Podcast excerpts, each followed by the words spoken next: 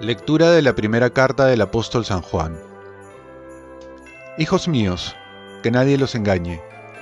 Quien obra la justicia es justo, como Dios es justo. Quien comete el pecado es del diablo, pues el diablo es pecador desde el principio. El Hijo de Dios se manifestó para destruir las obras del diablo. Todo el que ha nacido de Dios no comete pecado, porque el germen de Dios permanece en él y no puede pecar porque ha nacido de Dios. En esto se reconocen los hijos de Dios y los hijos del diablo.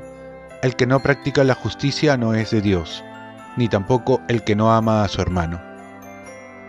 Palabra de Dios. Salmo responsorial. Los confines de la tierra han contemplado la victoria de nuestro Dios. Canten al Señor un cántico nuevo porque ha hecho maravillas.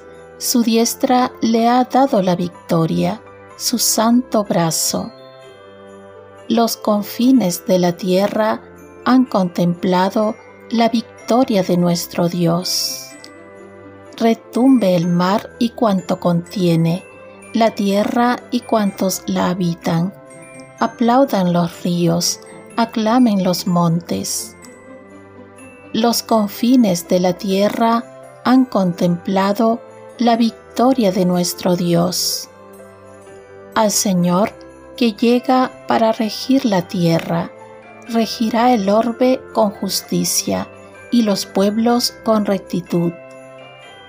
Los confines de la tierra han contemplado la victoria de nuestro Dios.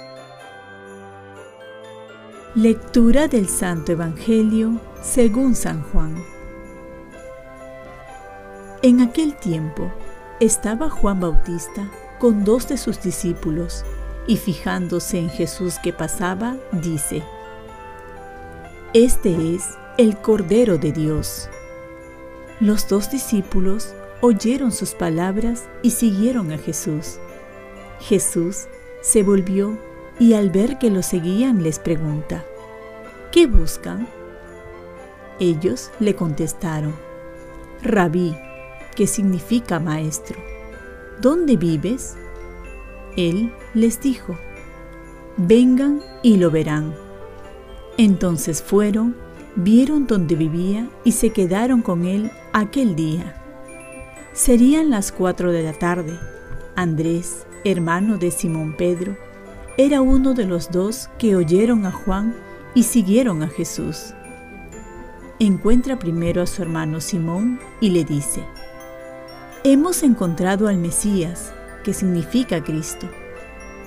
Y lo llevó a Jesús. Jesús, mirándolo, le dijo, Tú eres Simón, el hijo de Juan. Tú te llamarás Cefás, que significa Pedro. Palabra del Señor. Paz y bien, lo mejor que podemos ofrecer al otro es nuestra persona.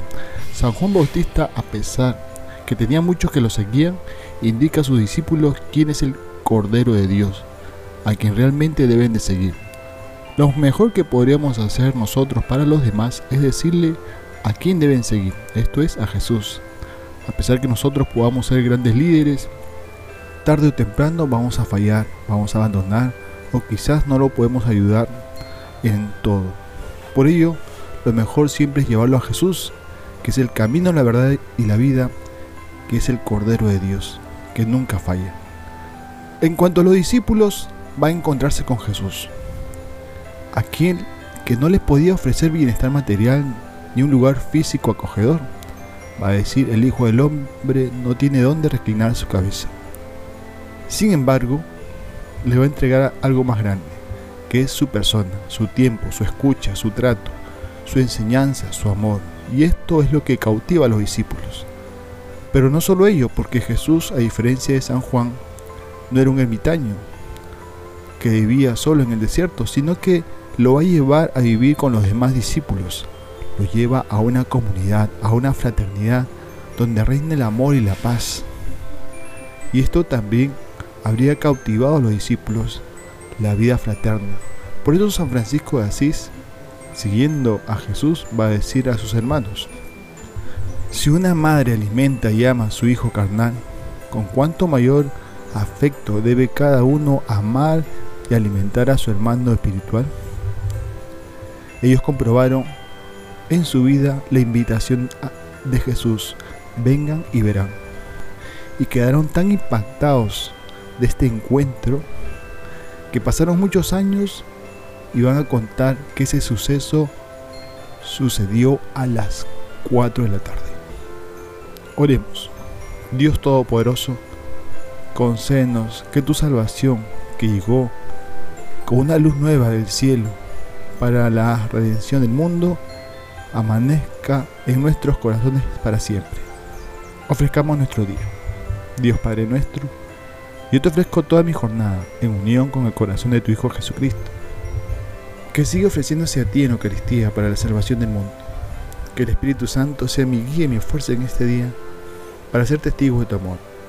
Con María, la Madre del Señor y de la Iglesia, te pido por las intenciones del Papa.